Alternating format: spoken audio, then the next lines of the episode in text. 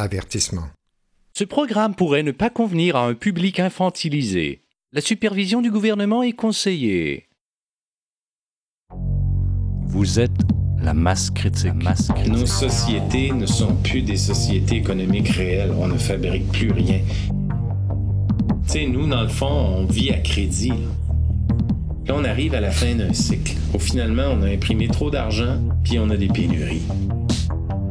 Je pense que la Chine est en train de partir la, bougie d'allumage pour créer une, une crise mondiale. Vous écoutez Radio Masse Critique.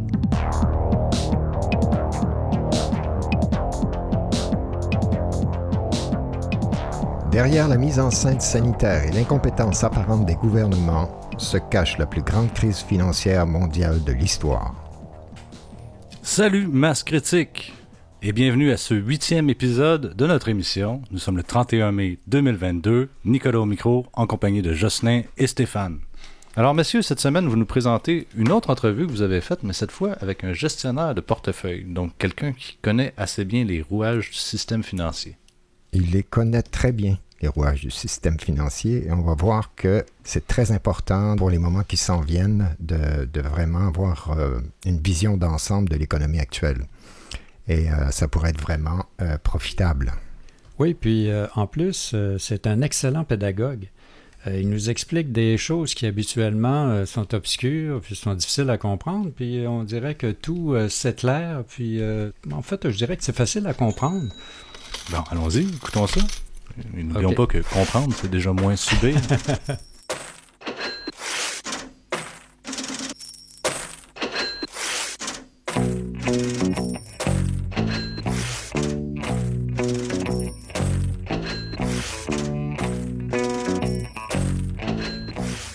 Jocelyn et Stéphane Côté pour Radio Masse Critique. Salutations à nos auditeurs et auditrices. En entrevue aujourd'hui, nous recevons, sous le couvert de l'anonymat, puisque par les temps qui courent, toute vérité n'est pas bonne à dire, un gestionnaire de portefeuille qui possède une longue expérience des marchés financiers et des mouvements de l'économie. Pascal, merci d'être avec nous. Plaisir de vous recevoir ici. Bonjour Pascal. Bonjour. On a déjà eu l'occasion de discuter un peu ensemble.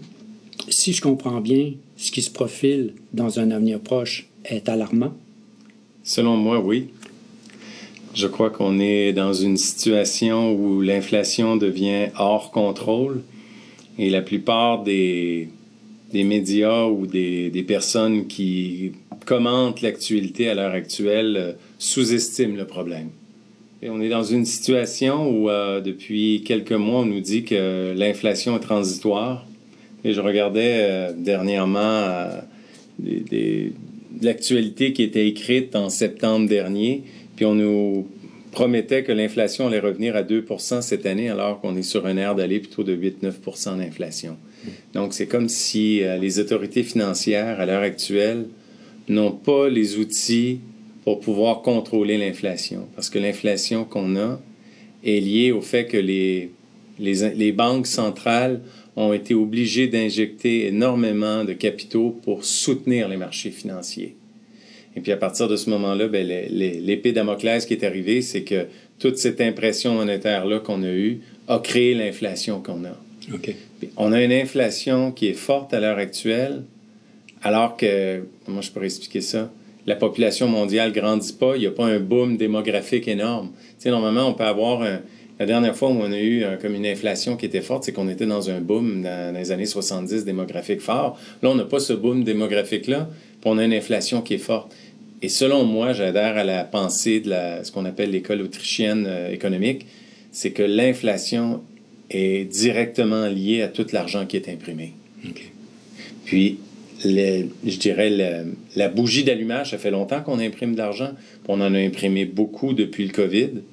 Ça a été comme si le COVID a été le prétexte pour pouvoir imprimer plus d'argent pour sauver le système. C'est comme si, je ne peux pas affirmer ça complètement, mais c'est comme si le COVID a été, est là pour sauver le système économique. Parce que ça a permis au gouvernement d'imprimer tout l'argent qu'il voulait pour sauver le système. Ce système-là a toujours besoin de plus en plus de capitaux pour se maintenir. Parce que s'il manque de capitaux dans le système, tout va s'effondrer. Hmm.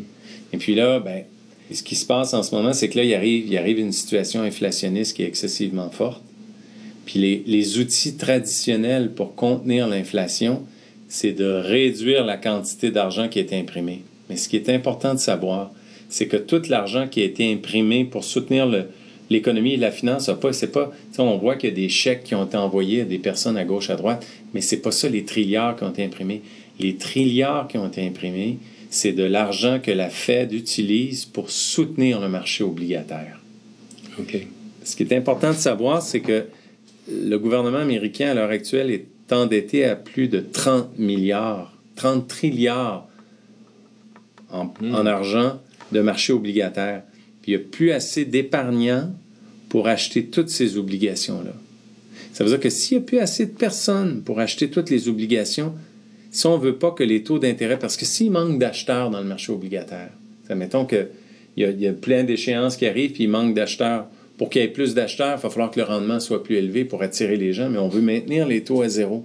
Donc, si on veut absolument maintenir les taux à zéro à 1% le plus bas possible, puis il n'y a plus assez d'acheteurs pour les acheter, mais ça prend quelqu'un pour les acheter. Et cette personne-là, ben, c'est les banques centrales qui achètent ces obligations-là. En achetant ces obligations-là, comme elles n'ont pas d'argent pour acheter à vous, à moi, ces obligations-là, elles doivent émettre de la nouvelle argent. Puis pour les gens là, euh, qui sont euh, mal informés, Oui. euh, c'est quoi le marché obligataire? Le marché obligataire, c'est un marché plus gros que le marché des actions. C'est le marché de toutes les dettes des pays, de toutes les dettes des compagnies. C'est un marché énorme. C'est le marché qui tient la finance. Parce que si on veut que le marché des actions fonctionne, il faut que le marché obligataire soit très stable. Parce que lorsque les taux d'intérêt dans le marché obligataire augmentent, mais ça vient, ça veut dire que, mettons que le taux est à zéro, puis tu as une action qui te donne 4% de rendement. Ben, ça veut dire que tu te dis, écoute, je suis bien mieux d'aller acheter une action qui me donne 4 de rendement qu'avoir une obligation qui me donne 0 ou 1% de rendement. Sauf que si le marché obligataire devient instable, puis le rendement exigé dans le marché obligataire monte à 4 oh, mon action qui me donne 4% devient un peu moins intéressante. Alors, ça, ça fait que des gens pourraient peut-être dire, ben, je vais vendre mon action, puis je vais aller racheter la- l'action, qui est, la- pas l'action, mais l'obligation qui est à 4. OK. Donc, pour soutenir le marché financier, c'est soutenir le marché obligataire. Mais comme je disais, c'est qu'il y a trop de dettes dans le système et la, la quantité de dettes est tellement énorme qu'il n'y a plus assez d'acheteurs pour les acheter.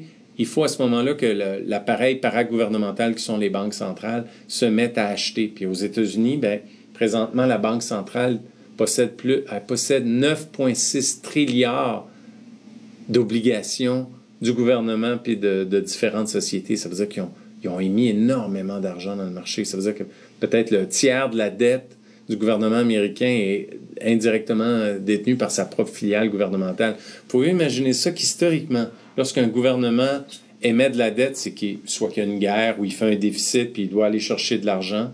Puis normalement, il vend ces- cette- ce déficit-là en forme d'obligation à des épargnants qui l'achètent. Mais là, le problème, c'est qu'il n'y a plus assez d'épargnants. Ça veut dire qu'il faut que l'appareil gouvernemental rachète la dette de son propre pays. Tu sais, je veux dire, le système est brisé. là. Ça veut dire qu'une partie du gouvernement rachète la dette de son propre pays. Le problème que ça crée, ça allait bien, parce que ce système-là est en place d'une manière massive depuis la crise de 2008. D'accord? Puis ça s'est accéléré beaucoup depuis 2020. Mais là, tout cet argent-là qui a été imprimé dans le marché crée une bombe à retardement, comme tu me dis. C'est quoi le danger le alarmant que je vois? C'est tout cet argent-là qui a été imprimé. C'est comme l'arme à destruction massive d'une devise.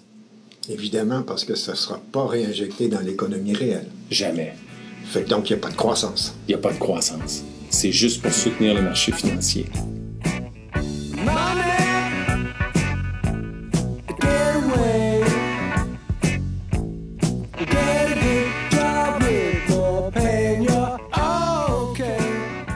C'est juste pour soutenir les marchés financiers parce que nos sociétés ne sont plus des sociétés économiques réelles. On ne fabrique plus rien. Tu sais, en fait, depuis, depuis longtemps, l'arme puissante de l'Amérique, c'est de pouvoir créer des nouveaux dollars pour pouvoir acheter des vraies choses.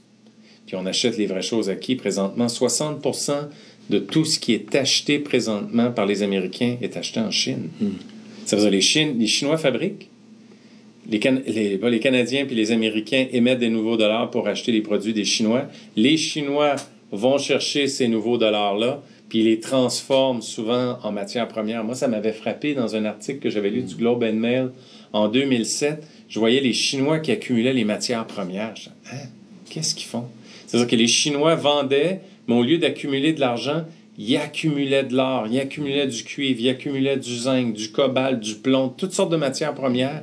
C'est comme pour eux, la vraie monnaie, la vraie richesse, c'était de détenir la matière et non de garder des dollars dans un compte. Ce qui est assez intelligent de leur part, en fait. Hein. Mais moi, je le comprenais pas, là. Mais aujourd'hui, je le comprends. En voulant dire qu'une matière première, comme une once d'argent ou une once d'or, a une valeur intrinsèque. C'est comme... Euh, si tu as du cuivre ou du zinc, tu peux l'utiliser pour faire quelque chose. C'est un dollar dans ton compte. Oui, c'est intéressant d'avoir de l'argent pour faire un échange, mais en tant que tel, un, un chiffre dans un compte de banque n'a pas de valeur intrinsèque. Et dans les situations difficiles, euh, dans des situations de crise, euh, ça ne sert plus à grand-chose, ce papier ou euh, un numéro sur un compte. Non, surtout dans ce qui s'en vient, le danger que je vois, c'est que si le, je reviens à l'inflation, c'est que si à la quantité d'argent qu'on a imprimé, il arrive un deuxième élément que j'appellerais qui est la flamèche. Tout l'argent qui est imprimé ressemble à de l'essence tu pompes de l'essence dans le système, tu pompes de l'essence dans le système, tu pompes de l'essence. Puis le système peut paraître, puis c'est inondé de pétrole, puis il n'y a pas de problème.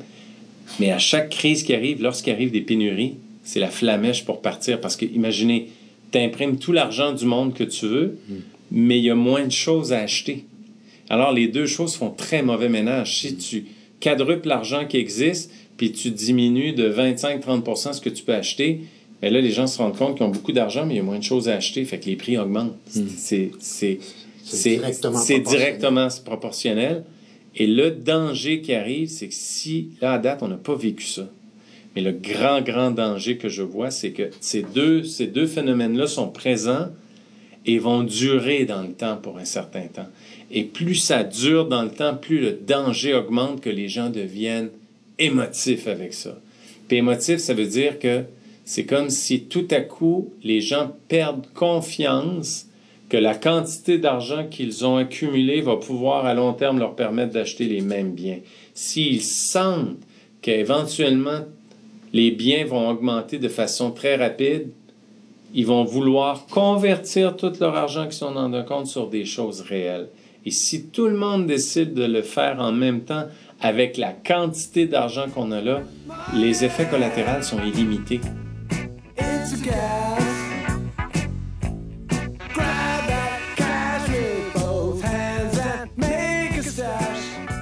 Je, vais raconter une petite histoire euh, sur la crise de Weimar.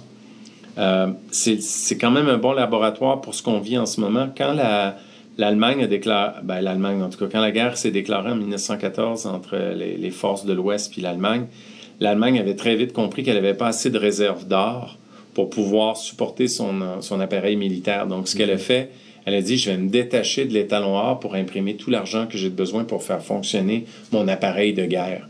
Et puis, ça a marché parce que l'Allemagne pouvait se battre contre la Russie, pouvait se battre contre la mhm. France, contre l'Angleterre. C'était une machine puissante. Sauf que, elle a finalement, elle a perdu la guerre, puis elle a dû faire des réparations de guerre après, puis de continuer à imprimer de l'argent pour pouvoir rembourser la France et l'Angleterre. Et ensuite, ben, il y a tellement eu d'impression d'argent, il y a eu à peu près la quantité d'argent qui a été imprimée de 1914 à 1922, on multiplié par 12 fois le nombre de marques. Et puis, il s'est passé comme un élément déclencheur. Et il y a eu comme... Je trouve que la situation qu'on vit présentement, beaucoup de parallèles après l'après-guerre en Allemagne. Il y a eu la grippe espagnole de 1918, une épidémie mondiale. Et puis l'Allemagne, elle, n'a pas vécu la récession que les autres pays ont vécu parce qu'elle a imprimé de l'argent elle a monétisé l'évasion de la crise que les autres ont vécue. Et puis là, ça veut dire qu'ils ont vécu une, bulle immobilière, une bulle boursière, puis elle a commencé à éclater en 1922. Puis l'Allemagne a dit à la France, dit, écoutez, on, vit une crise comme à la fin novembre 1922, euh, décembre 1922. Elle dit, on va reporter notre paiement de fin d'année de 1922. La France a dit non. Donc en janvier, 13 janvier 1923, l'armée française rentre à nouveau en Allemagne pour aller se payer elle-même. Et au lieu de se payer, d'exiger d'être payée en argent papier, elle se paye en charbon, en bois, en métal, en kidnappant les, les, les, richesses de la rue en Allemagne. Les valeurs réelles. Les valeurs réelles. Et là, à partir de ce moment-là, ça a été comme pour les Allemands, ils ont compris, on dit, OK, les Français décident de se payer en matière première. Et là, ça a été de janvier à octobre-novembre 1923, le marque s'est désintégré complètement parce que là, ça a été une course. Les Allemands ont compris que leur argent, pour les yeux des gens de l'extérieur, ne valait plus grand-chose. Alors, les Allemands de l'intérieur ont compris qu'ils devaient s'en débarrasser très rapidement. Alors, euh, écoute, j'ai pas les chiffres en tête, mais genre, euh, c'est des chiffres ahurissants, genre, euh, ce qui pouvait coûter 10 ou 20 marques en janvier coûtait comme un milliard de marques rendues en octobre. Oui, ça s'est complètement désintégré. On des photos de gens avec des charrettes qui amènent leurs marques avec des charrettes pour aller prendre un café. Oui, oui, oui, oui, oui. Alors, l'argent ne valait plus rien. De pain, Mais ce qui est intéressant de savoir, c'est que quand tout ça s'est désintégré, l'année suivante, en 1924, quand le Mark s'est désintégré, ils ont créé le Reichsmark. Et là, ils ont réappuyé sur l'or parce qu'ils ont dit la seule façon de redonner confiance aux gens, c'est de dire que votre l'argent papier que vous avez, c'est un, ça se trouve être une procuration pour de l'or qui est gardé dans une banque. Puis là, ça a stabilisé le marché à partir de ce moment-là. Mm. Donc, ce que, je, ce que je vois avec la crise de Weimar, ce qui s'est passé dans les trois dernières années au Venezuela, avancé en Argentine, ce qui se passe présentement en Turquie, ce qui se passe au Liban, ce qui se passe au Sri Lanka, on sent que les pays aux limitrophes, c'est pas juste un pays, il y a plein de pays qui sont en train de vivre une désintégration de leur devise. Parce que tous ces pays-là, toute la terre entière a embarqué dans cette mentalité-là qu'on pouvait imprimer comme les Américains de l'argent ou trans, puis qu'il n'y aurait pas de problème. Là, on arrive à la fin d'un cycle où finalement, on a imprimé trop d'argent, puis on a des pénuries. Puis là, à partir de ce moment-là, ben, moi, ce que le pire danger que je vois, c'est que l'émotivité embarque, puis qu'à un moment donné, d'une façon pas instantanée, mais d'une façon éclair, parce que la, tout est stable, et mon inquiétude, c'est que tout se désintègre à une vitesse lumière. Parce que la confiance, ça existe, puis du jour au lendemain, la population n'a plus confiance. Ça veut dire que tout le monde va chercher à, vouloir euh, dévaliser les épiceries ou dévaliser ce qui reste pour dire, écoute, l'argent qui est dans mon compte de banque, si j'ai la conviction que dans six mois, ça ne va pas rien, je vais vouloir le dépenser immédiatement. Fait que si un tel phénomène arrive, euh, on va voir la, la, valeur de nos dollars dans nos comptes de banque perdre énormément de pouvoir d'achat. Donc, pour moi, ce qui est important, c'est que euh, j'ai senti vraiment le besoin de me protéger à ce niveau-là, puis de trouver des outils, d'essayer de trouver des outils pour me protéger, de dire qu'est-ce que je peux, dans quoi je peux convertir mes dollars pour pouvoir me protéger.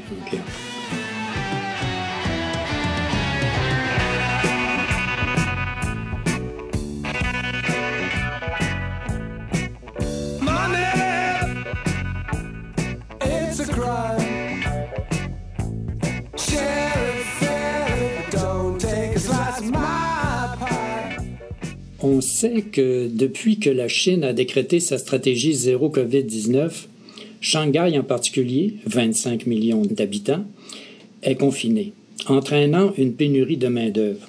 Shanghai, c'est le plus grand port de porte-conteneurs au monde, où transitent 44 millions de conteneurs par an, soit 250 000 par semaine. Le retard dans la livraison des marchandises est important et affecte l'approvisionnement mondial. Selon un décompte remontant au début mai, c'est-à-dire au début de ce mois-ci, il y avait 700 navires dans le port de Shanghai, des porte-conteneurs et des navires marchands, qui attendaient pour charger ou décharger leurs marchandises. Selon une étude récente des analystes de la Banque royale du Canada, un cinquième de la flotte mondiale de porte-conteneurs, je dis bien un cinquième, est actuellement bloqué par la congestion dans les divers grands ports. Pascal, quel rôle joue cette situation dans la vague inflationniste actuelle? Un peu comme je disais tout à l'heure, pour moi, c'est instrumentaliser cette situation-là. À, l'effet que si tu imprimes de l'argent, je pense que les, dirais, les Chinois savent très bien qu'on a imprimé trop d'argent depuis trop d'années. Et la seule façon de déclencher un problème, d'accélérer le problème, de faire tomber le domino, c'est de limiter la quantité de produits qui est accessible dans le marché. Puis les Chinois savent très bien qu'ils détiennent le bout du bâton ou ils détiennent la majorité des pièces de transformation de notre industrie. Donc, pouvez-vous imaginer que s'il se met à manquer de plus en plus de choses dans notre économie, puis que la seule outil que nous, on a pour compenser, c'est d'imprimer plus d'argent? Pour pouvoir compenser, comme on l'a vu ici, là. On a vu l'essence augmenter. Quel a été l'outil qu'on a fait ici euh, au gouvernement? C'est d'envoyer un chèque à tout le monde? Oui. On n'a pas travaillé sur plus de productivité, on a juste imprimé plus d'argent. Mm-hmm. Donc, c'est notre outil en Occident. Ça veut dire que si on a un problème, c'est pas grave, on imprime plus d'argent, puis on paye plus. Mais si tu imprimes plus d'argent, puis les Chinois réduisent la cadence de ce qu'ils nous envoient, ils peuvent. L'inflation va augmenter, puis peut-être éventuellement le phénomène que je vous parlais tantôt, que l'élément émotif, si l'élément émotif embarque, ça peut déclencher une superinflation ou l'hyperinflation. Donc, à ce moment-là, ça pourrait être un phénomène de pénurie là, qui, qui, déclenche ça. Là, qui soit Exactement. La, la, la, flamèche dont je te parlais. Oui, oui. On a étendu du pétrole pendant 30, 25, 30 ans. Puis là, la flamèche, je pense que la Chine est en train de partir la, bougie d'allumage pour créer une, une, crise mondiale. OK. Inflationniste. OK, OK. Ce qu'on se rend compte en Chine avec la raison qu'ils donnent de la COVID, ça semble c'est pas... un prétexte. C'est un, un, prétexte. absolument. Pour moi, oui. Ah, ça ne peut pas tenir. Alors oui. que tous les pays sont en train de relâcher les restrictions, la Chine sévit, euh, confine des, des, villes entières, mais d'une manière systématique. Euh, c'est de la comédie. Pour moi, oui. Mm. En fait, c'est instrumentalisé. Là. Comme sais, ce que je trouve, tu sais, comme on, on, regarde la guerre en Ukraine, tu sais, oui, il y a une guerre euh, vraiment entre la Russie puis euh, l'Ukraine, mais je veux dire, c'est, c'est bien plus de faire tomber des dominos de, la, de tous les chiquiers financiers. Si on regarde euh, ce qui se passe au niveau des ressources, c'est certain que si l'Ukraine arrête de produire, tu sais, la Chine arrête d'envoyer des choses, okay. puis l'Ukraine se met à arrêter de produire, pouvez-vous imaginer la la quantité de production mondiale qui vient de chuter. Okay. Ça veut dire que si tu chutes la quantité de biens ou de services qui vient de réduire diamétralement, puis tu augmentes, tu continues à augmenter ton argent de façon exponentielle, ben l'inflation va juste prendre plus de, de vigueur.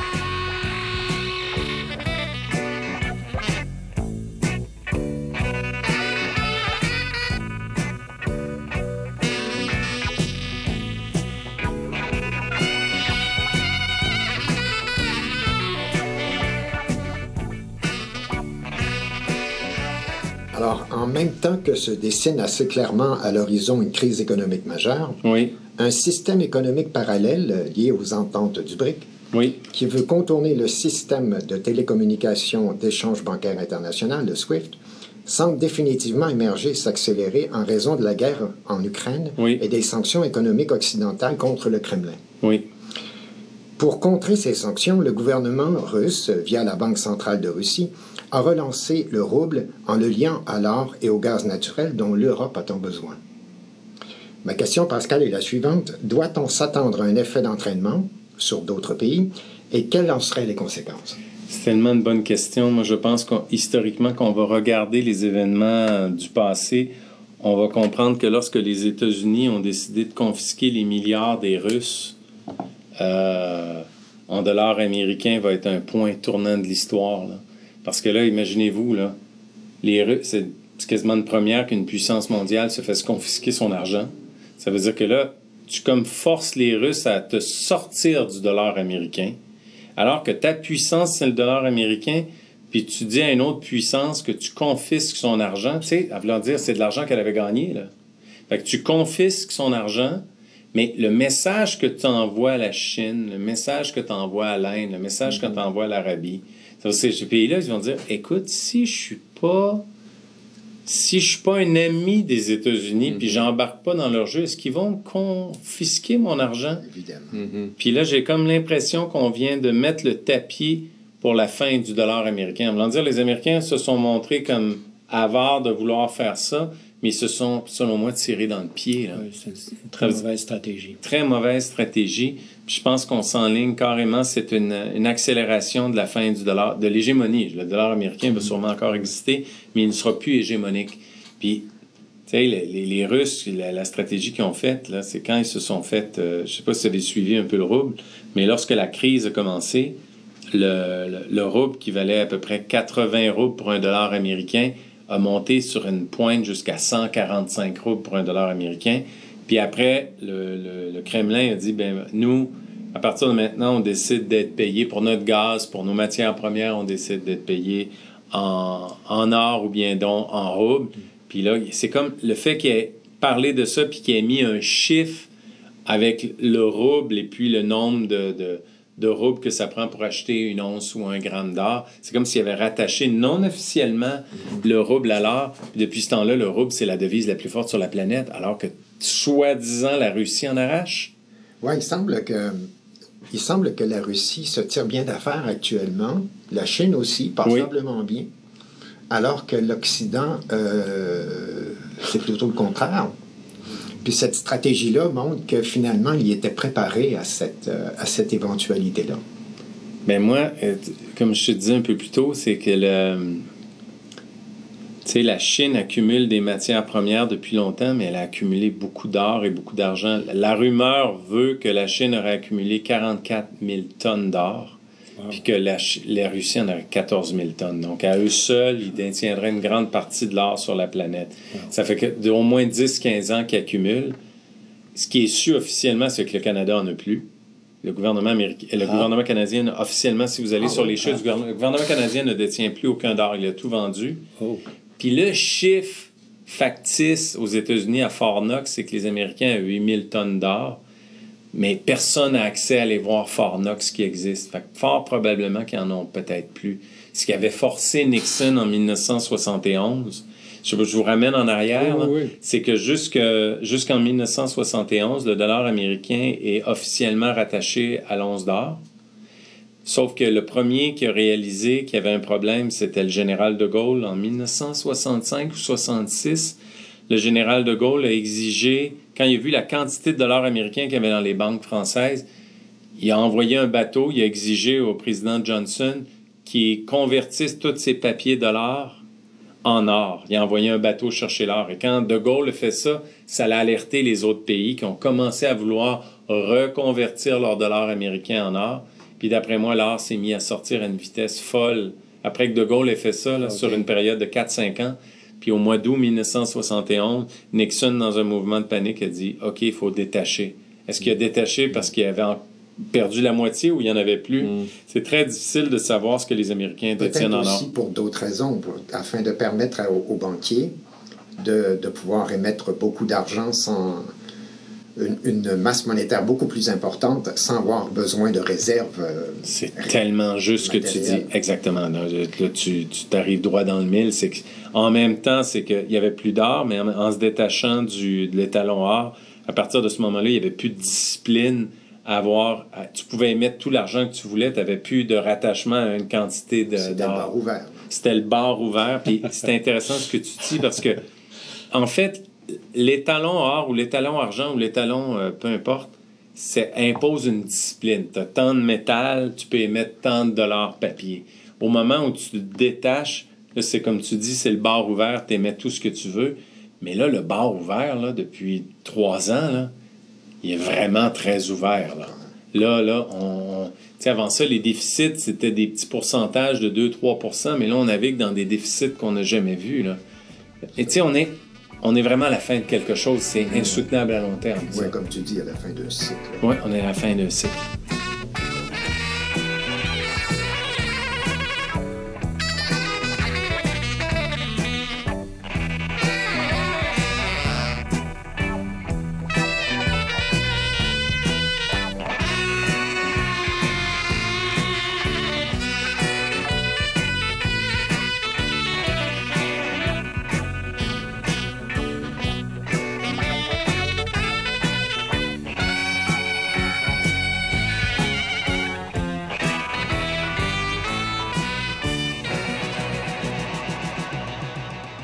Voyants sont au rouge. En fait, c'est Moi, j'aimerais revenir là-dessus. Quels sont ces voyants-là qui sont au rouge? Alors, les voyants qui sont au rouge, c'est que, euh, comme je t'ai expliqué quand on est arrivé, c'est que la masse monétaire s'est mise à exploser d'une façon... Euh, tu sais, à la radio, on ne peut pas montrer un graphique, mais si vous pouvez inviter vos gens à aller voir un graphique, peut-être mettre un lien sur votre site que je pourrais peut-être vous donner, la ce qu'on appelle la, la, masse monétaire américaine, la création d'argent quand on voit le graphique, c'est spectaculaire parce qu'on voit que à partir du COVID, ça explose d'une façon qui est jamais arrivée de l'histoire. Fait que ça, c'est un voyant rouge. Mais tout cet argent-là qui est imprimé crée d'autres voyants rouges parce qu'on on est dans les premières indications qu'on est dans une bulle sans précédent qui a été créée par l'argent. Ça veut dire que des compagnies qui se transigent à 25, 30, 40, 50, 60 fois les bénéfices. Ça veut dire que la, bourse se met à se transiger dans une zone de bulle comme dans la bulle technologique de 2000. Euh, les obligations qui donnent 0% d'intérêt, ça veut dire que ça on a une bulle obligataire aussi parce que, je sais pas, mettons quelqu'un, euh, son portefeuille d'obligations se met à monter de façon incroyable, il se met à faire une fortune avec un portefeuille d'obligations dans lequel il devrait pas faire une fortune. Parce que quand les taux d'intérêt baissent, si toi, tu as une obligation qui donne un rendement, je ne sais pas, de 3 ou 4% puis elle donne sur 10 ans, puis le taux d'intérêt baisse à zéro, mais ça veut dire que ton portefeuille d'obligataire peut monter de 25-30% en valeur. Donc, on a une bulle dans les actions, on a une bulle dans les obligations, puis là, après ça, ben, on a une bulle dans l'immobilier. Parce que si tu mets les taux d'intérêt à zéro, puis les gens reçoivent, il y a trop d'argent dans le système. Quand il y a trop d'argent dans le système, les gens cherchent à le placer à quelque part. Hmm. Les gens cherchent à dire OK, il faut que je place mon argent. Puis il se passe un drôle de phénomène. C'est comme si les gens sont en même temps craintifs. Ils voient qu'il y a quelque chose de pas normal. Ils sentent qu'ils doivent épargner. Fait que lorsqu'ils se retrouvent avec de l'argent, ils sentent qu'ils doivent la placer pour se protéger. Alors ça met de la pression sur le système.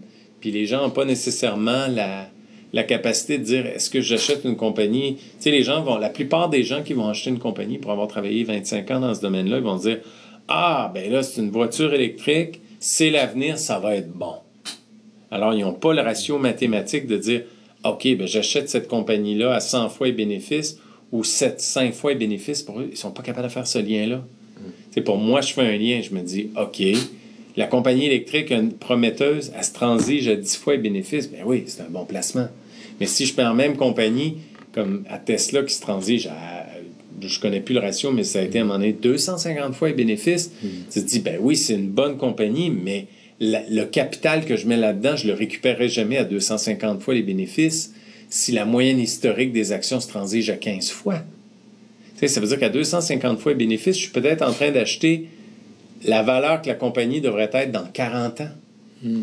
Alors, bulle dans la bourse, bulle dans l'immobilier. Tu sais, c'est pas normal que l'immobilier ait doublé en deux ans et demi. Là. Le salaire des gens n'a pas suivi.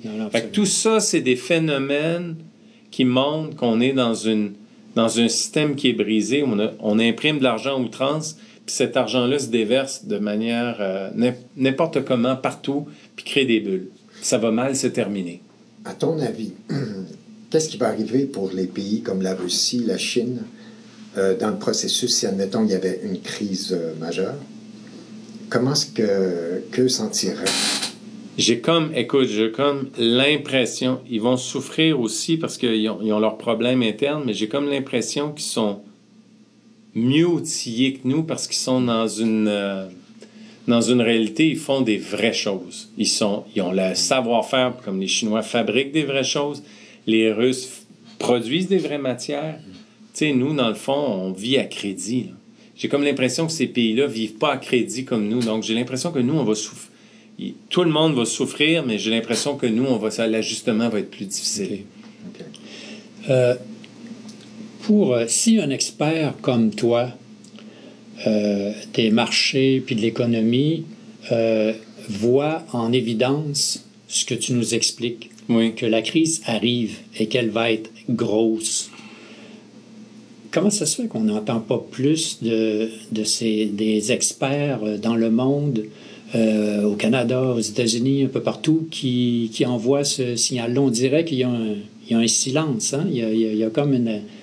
Mais je pense qu'il y a un narratif, euh, que tout va bien. Tu sais, c'est comme si... Je pense que personne qui veut explorer cette zone-là parce qu'elle est, elle est, elle est complètement à l'envers de tout ce qu'ils ont appris depuis le début qu'ils travaillent là-dedans. Je pense qu'on en finance, je vous partage bien humblement ça. Je pense qu'en finance, on a toujours espoir que tout va bien aller. OK. Que tout, il y a comme, il y a un espoir naïf que le système va réussir à, à toujours se sauver. Puis tu sais, tu sais, ça fait 25 ans que je suis là-dedans, puis j'ai vécu trois crises majeures. à chaque fois, les crises se sont résorbées rapidement. 2000, quand même rapidement. 2008, même c'était violent rapidement. Puis 2020, encore rapidement. Donc, pour quelqu'un qui est là-dedans, de, qui navigue là-dedans depuis 20-25 ans, puis l'ensemble de mes clients, c'est comme ça, ça revient toujours. Tu sais, la situation euh, est toujours en mode de revenir. OK. Mais je veux juste vous donner un point. Quand il y a eu la crise de 1929, d'après vous, là, tu sais, normalement, en bout de 200-300, ça revient, mais d'après vous, ça a pris combien de temps en 1929 avant que on revienne au seuil boursier de 1929, d'après vous? C'est une bonne question. ça a pris 1954. 54. Ça a pris 25 ans. Donc, tu sais, pour quelqu'un, ça m'avait frappé quand j'avais lu l'histoire de Warren Buffett, parce que Warren Buffett avait été travaillé, il a, la première fois que Warren Buffett avait un emploi, il est allé travailler avec son professeur, qui était comme une, une, une sommité avant Buffett, qui était Benjamin Graham. Puis ça m'avait frappé dans la, quand j'avais lu la vie de Benjamin Graham, ou dans, dans la vie de Buffett, Buffett était allé avec son père. Son père, le, père de Buffett était un représentant à Washington, puis il avait fait le métier aussi de courtier. Puis à un moment donné, il est allé voir son fils à New York, puis Benjamin Graham, qui avait pourtant une sommité dans, finance, avait dit au père de Buffett, il dit dis donc ton fils de faire un autre job. lui, il avait connu tout ça de 29 à 50. Là. Il me dit, garde, c'est pas facile, puis je l'aime ton gars, là. Puis je trouve que ça serait mieux que ton gars fasse une autre job que ça parce que c'est comme. Tu sais, il y a plein d'autres jobs plus agréables à faire que ça. Tu sais, lui, c'était comme le cerveau le meilleur de ce domaine-là, mais même lui, qui avait vécu dans ce domaine-là, qui avait vécu de 29 à 1952, il a dit Garde, c'est pas évident, là.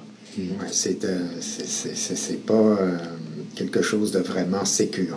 Non, non, en voulant dire, c'est comme si on on pouvait acheter des comptes, ça, ça vous allez comprendre, ça n'existe plus, mais quand c'est arrivé dans la crise, le marché boursier financier était tellement en terre que Benjamin Graham était capable d'acheter des compagnies qui se transigeaient sous le seuil de l'argent qu'il y avait dans le compte de banque des compagnies.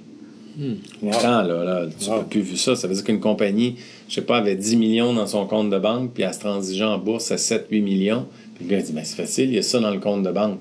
Je l'achète en bas des actifs liquidables de la compagnie aujourd'hui, c'est complètement, on est ailleurs.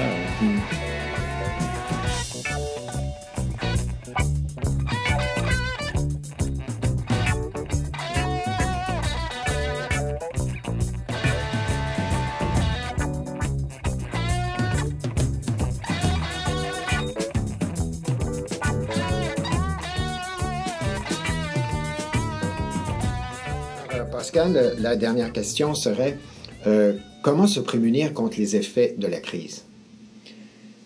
Je te répondrais que la crise, pour la plupart des gens, une crise, ça veut dire une crise boursière, une crise économique. Ça veut dire que quand il arrive une crise économique, une crise boursière, l'important, c'est d'être en liquide parce que les actifs se mettent à fondre.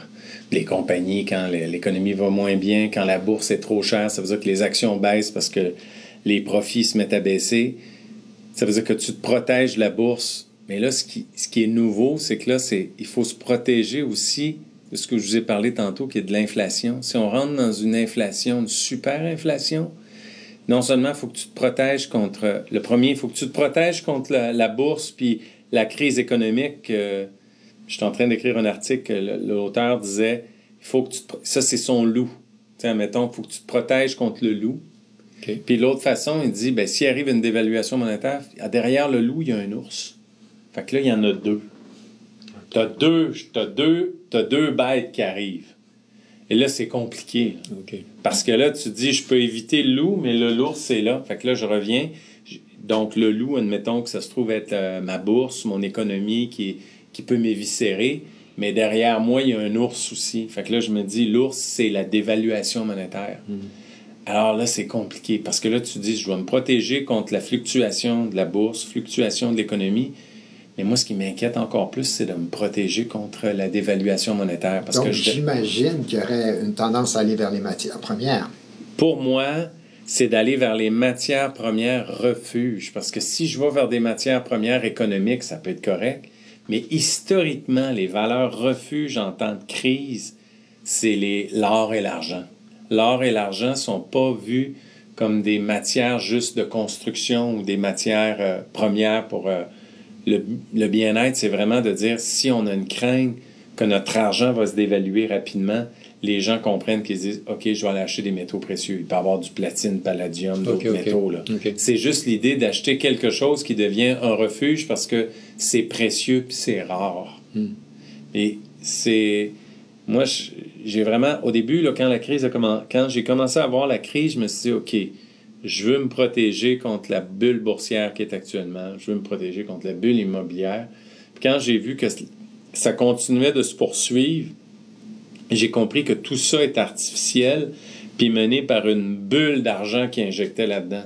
Là, je me suis dit, OK, s'il continue à injecter, injecter, injecter de l'argent, peut-être que potentiellement, la bourse pourrait continuer à se maintenir, puis les obligations pourraient continuer à se maintenir, puis l'immobilier, tu sais, injectes de l'argent, mais à un moment donné, l'argent va créer une inflation galopante qui va faire que c'est, au lieu que ce soit la bourse qui s'effondre, c'est l'argent qui va s'effondrer. OK. Puis là, je me suis dit, OK, comment je peux me protéger? Puis historiquement, j'ai regardé ce qui s'est passé au Venezuela en 2020-2021. Puis ça m'a frappé, là. De 2018 à 2021, ce que tu pouvais acheter avec un bolivar en 2018 coûtait un million de bolivars en octobre de, hmm. 2021. Fait que, tu sais, les gens, il y a eu 2% de la population qui a réussi à s'en sortir en convertissant ces bolivars soit en or, soit en argent ou en dollars américains. Ça veut dire que les gens, tu sais, s'il y a juste 2% qui voient arriver ça, ça veut dire que les gens ne sont pas, sont pas outillés pour voir ça. Puis moi, je me dis, il y a un potentiel que quelque chose comme ça puisse nous arriver. Puis je me dis, ce serait important que les gens comprennent l'importance de s'acheter des valeurs refuges si le scénario que je vous raconte arrive. Tu sais, ne serait-ce que mettre peut-être 10, 15, 20, 25 de ses avoirs en or, en argent. Tu sais, si jamais cette situation arrive, là, ben, cette partie-là risque de s'apprécier grandement. Parce que des réserves d'or et d'argent, il n'y en a pas assez pour que toute la planète puisse se protéger. Puis, euh, qu'est-ce que tu penses de si les gens, par exemple, euh, se posaient la question est-ce que si j'achetais euh, des monnaies numériques, le, Bitcoin, ce, genre de choses-là, est-ce que pour toi, c'est quelque chose de sérieux qui, qui, peut être suffisamment solide pour pour, pour protéger les, les, valeurs? Là, je me prononce d'une façon vraiment personnelle. La glace est mince là-dessus. Je te dirais que j'ai jamais été capable de sentir. Euh, je pense que les, les crypto-monnaies sont une forme d'avenir, mais de là à dire qu'en dans une période, ils n'ont pas passé le test d'une crise majeure. OK. Alors, pour moi, l'or et l'argent ont passé à travers 3000 ans de tests. Hmm. Je pense que les cryptos sont l'avenir, mais ils n'ont pas passé le test. Fait que pour moi, ce ne sera pas mon refuge à moi. Mais ça ne veut pas dire que ça n'a pas de valeur. Puis je pense que ça peut être quelque chose de bien. Mais si j'avais à donner un conseil à quelqu'un, si d'avoir des crypto-monnaies pour pouvoir transiger, c'est bien, mais comme mettre une partie de mon actif là-dessus pour me protéger, je ne me sentirais pas à l'aise. OK. Au moins avoir les deux. Oui, je pense qu'avoir les deux, ça peut être une bonne, une bonne chose puis d'avoir peut-être un compte qui te permet de, de faire des transactions, tu sais, comme ce qui s'est passé avec la... On ne se le cachera pas, quand le gouvernement canadien a voulu confisquer ou geler le compte de banque de gens qui avaient fait des dons à des camionneurs, ça n'a pas de sens. Ça n'a aucun sens. Fait que je pense que dans ce volet-là, d'avoir des euh, d'avoir une autre plateforme de transaction qui permet de qui permet d'être hors système puis pas dans le système bancaire, euh, ça a une valeur. Oui, en fait, de ne pas acheter l'or et l'argent euh, papier, oui. mais bien l'or et l'argent matériel. Exact. Là, je tiens à spécifier que j'ai jamais. C'est intéressant, ça, ça m'amène sur un sujet c'est que la plupart des gens qui investissent dans l'or et l'argent ignorent le fait qu'ils achètent des bouts de papier qui disent qu'ils ont de l'or et de l'argent, mais c'est pas de l'or et de l'argent. Mm. Il y a quelques fiduciaires ici au Canada qui se sont spécialisés là-dedans, où tu peux vraiment acheter l'or et l'argent qui est gardé dans une voûte, puis c'est une fiducie numérotée. Donc, c'est de l'or alloué puis de l'argent alloué, ce qui est très différent que d'acheter des contrats sur le marché boursier. Puis il y a l'autre façon, c'est carrément l'acheter puis le garder chez soi, l'acheter le physique. Mm-hmm. Ou le mettre dans un, dans un coffre. Ou le mettre dans un coffre, exactement.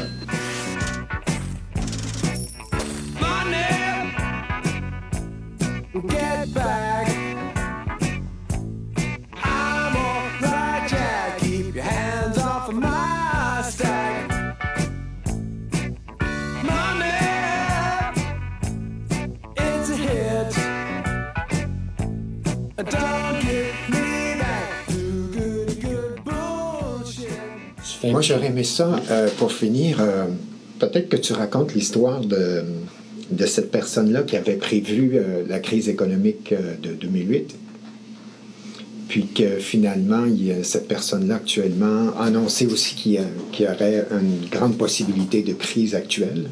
Oui. En fait, il s'agit du docteur Mike Burry. Mike Burry, c'est comme, à la base, c'est un chirurgien qui exerçait au Texas puis euh, c'est quelqu'un avec une intelligence remarquable qui avait, en même temps qu'il était médecin, il développait le, métier que je fais de, gestionnaire de portefeuille, puis de, il gérait de l'argent. à un moment donné, il s'est complètement concentré à gérer de l'argent. Puis en, en 2006-2007, quand il a vu comment étaient structurées toutes les formes de prêts aux États-Unis dans les subprimes, il avait étudié toutes les, les, comment les produits étaient construits d'investissement, de, de, par juste pour vous mettre en contexte de, Mike Burry, c'est qu'en 2006-2007, à un moment donné, les, les, banques avaient commencé à faire des prêts à des gens qui n'étaient pas capables de payer ce qu'on appelle les prêts à risque. Mm-hmm. Puis à un moment donné, les banques ont décidé, le terme, c'est titriser, packager les, ces, ces prêts-là, puis les revendre dans des produits financiers. Puis il y a quelqu'un d'absurde qui a mis son saut comme quoi ces produits-là, c'était des double A. Fait que mhm. quand ils ont vu qu'il y avait des produits double A qui donnaient 4 ou 5% de rendement, ça s'est vendu comme des pains chauds. Alors, le, promoteur de ces produits-là est retourné voir les banques et a dit Donnez-nous d'autres prêts de même, faites-nous un autre package. Puis ils ont commencé à en faire, à en faire, ça se vendait. Lui, Mike Burry, il a vu ça, il a dit Ça n'a pas de sens. Il, dit, il avait tout étudié ce qu'il y avait là-dedans, puis il a dit Mais c'est un château de cartes. Alors lui, il avait, si jamais vous allez voir le film La, Grande Casse. Excellent euh, film. Excellent film. Il explique dans le film, fait que lui, il a réussi à convaincre une banque de jouer contre ces produits-là avant que la crise arrive.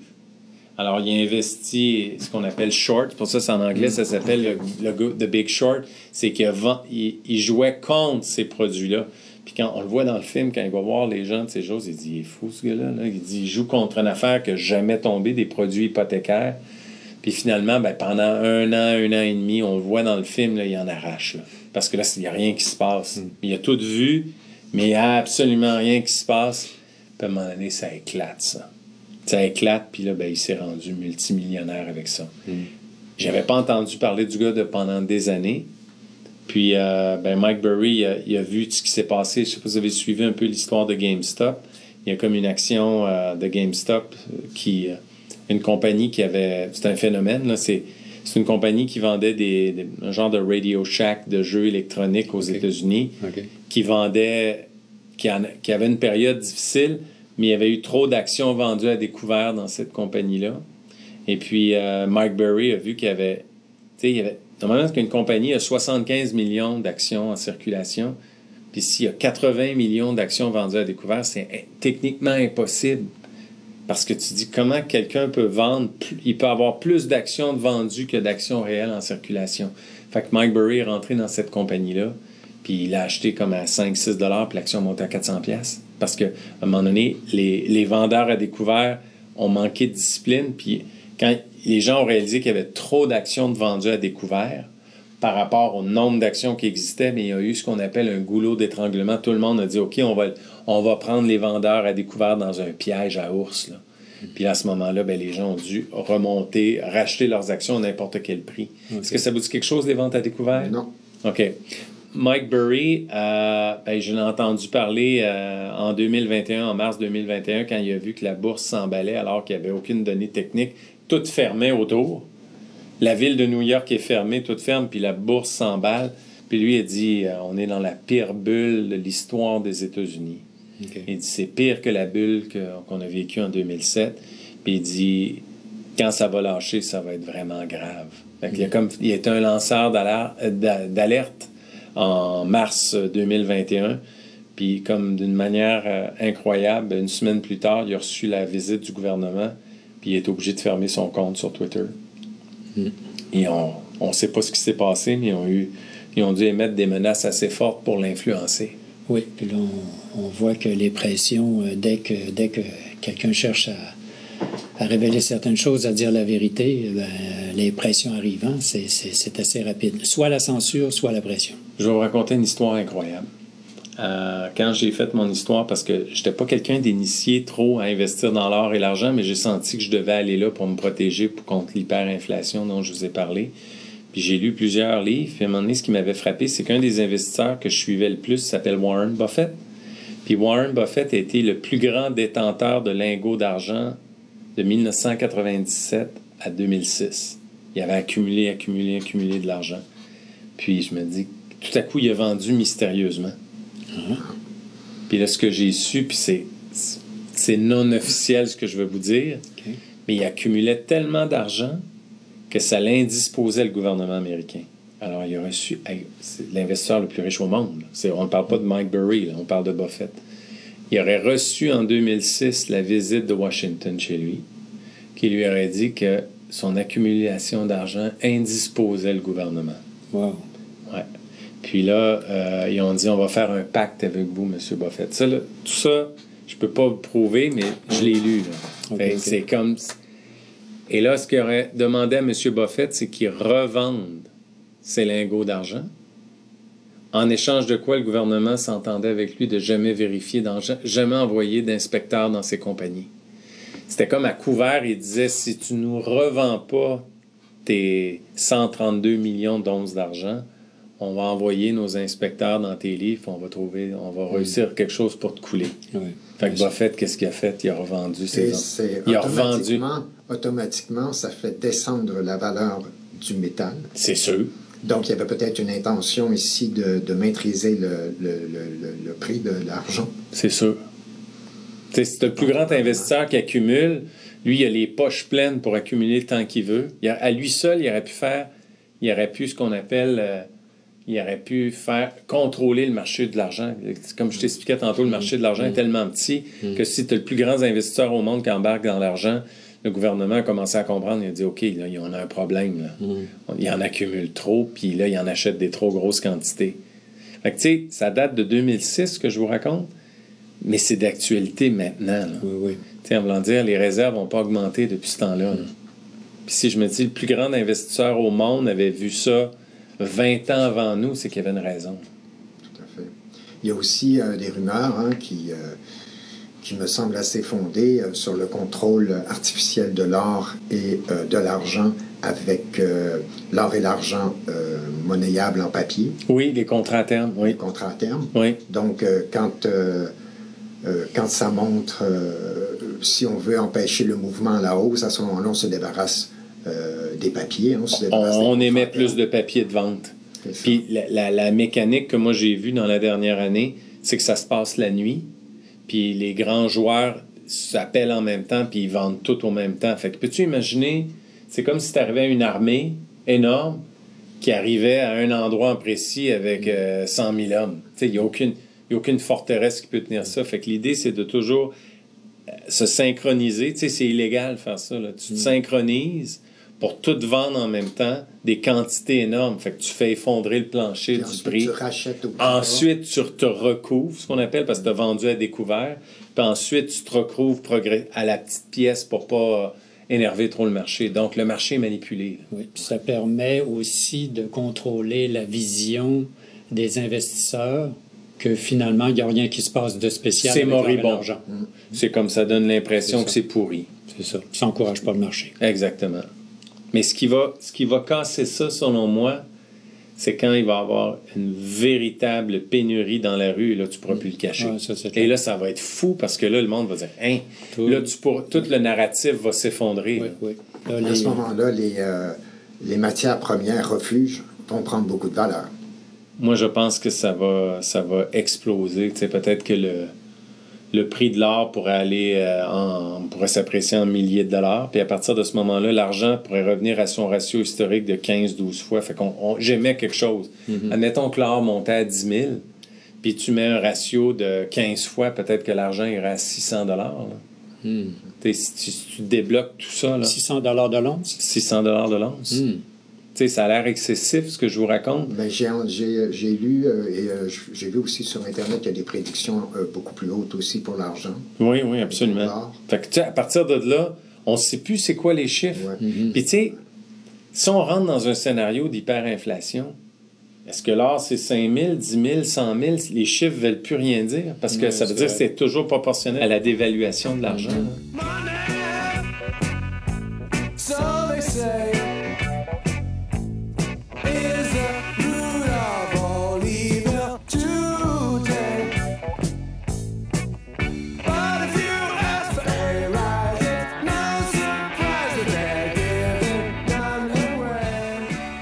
Fait que Pascal, il ne nous reste plus qu'à te remercier pour, tout ce- pour toutes ces informations. Je pense que ça va être utile euh, pour les gens de les entendre parce que peut-être ça va, ça va allumer une lumière euh, qui va leur dire Oh, euh, il est peut-être temps de. D'agir. Oui. Il est minuit moins 5. Hmm. Tu sais, je pense que temps. Je pense que moi, j'ai senti ça déjà un bon moment, mais je me dis à tous ceux qui écoutent, si vous pensez que vous allez être capable d'acheter au bon moment, c'est, ça va être impossible parce que la quantité est limitée. Vous êtes mieux de l'avoir maintenant, d'avoir ces valeurs refuges-là en vos mains maintenant, que de penser que vous pouvez attendre de les acheter parce que quand ça va s'inverser, tout le monde va chercher à acheter en même temps. Puis avec ce qu'on voit en Chine aussi, je pense qu'on peut recommander de faire des réserves. hein? Oui, absolument. Tu sais, je le vois avec des entrepreneurs, là, ils ont compris que, tu sais, avant ça, on était dans un, on était dans les inventaires, ce qu'on appelle le just in time. Les gens avaient une ou deux semaines d'inventaire. On voit des entrepreneurs maintenant qui stockent pour un an. là. OK. Puis même euh, la nourriture. Hein? Oui, oui, la nourriture, absolument. Ça fait qu'écoute, euh, ben merci encore, euh, Pascal. Vraiment Merci très gentil de ta part. Ça fut très agréable, messieurs, de vous connaître et de vivre ce moment avec vous. Ça a été un privilège, Pascal. Mais merci infiniment. Bon, ben, on dit euh, À la prochaine. à la prochaine. À la prochaine. Protégez-vous. Protégez-vous.